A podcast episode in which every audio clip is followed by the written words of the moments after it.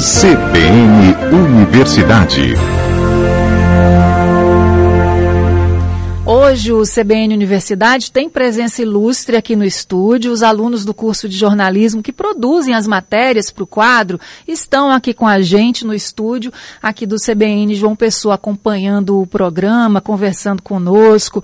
E a pauta de hoje traz um tema super necessário e atual, já que é com ânimos agitados que a população se encaminha para o segundo turno das eleições. A pergunta que fica é: como andam as relações nesse momento de tensão.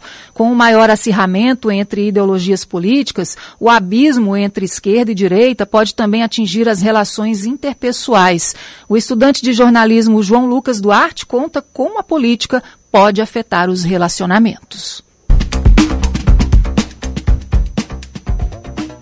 Nas ruas ou nas redes sociais, a política é o assunto que domina as conversas, mas o debate de ideias provoca divergência entre amigos e familiares. Foi o que aconteceu com Ana Sofia.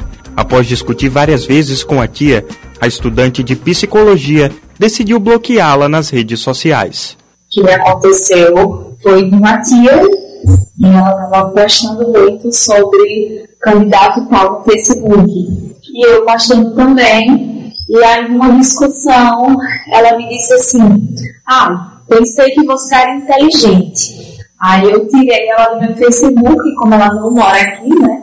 Então houve uma quebra total, né? Não sei como ficou para ela, mas desde então a gente não teve nenhum contato.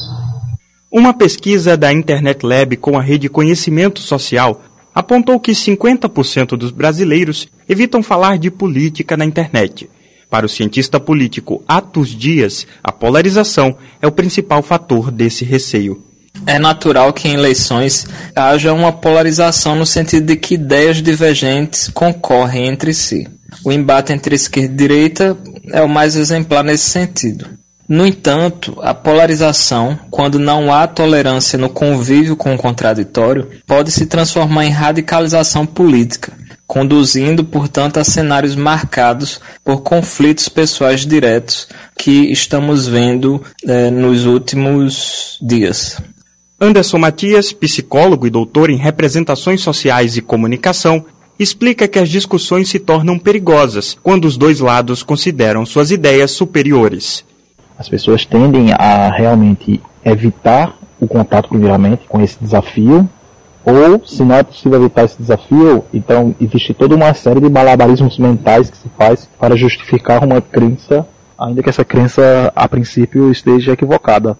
Nós não gostamos de admitir que estávamos errados, porque isso nos tira credibilidade, digamos, para todo o resto de discussões políticas, então, ou de discussões de qualquer tipo. Cortar relações tem sido um dos caminhos para evitar desavenças políticas. Mas esse comportamento pode prejudicar a saúde mental, como afirma o psicólogo. Isso a curto prazo pode não ter muita consequência, mas a médio prazo pode gerar um sentido de desconexão, e esse sentido de desconexão muitas vezes está é, associado a um quadro depressivo. Então é preciso que a gente tenha uma, uma série de relações estáveis, um porto seguro. Para a jornalista Tatiana Valéria, a solução dos conflitos veio após uma determinação da mãe.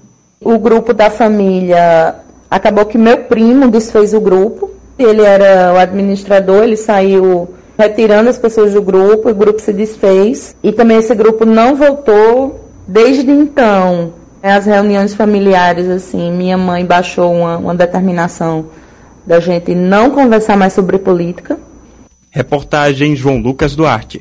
Produção Vitória Ferreira. A edição é de Tiago Félix e a orientação é da professora Patrícia Monteiro.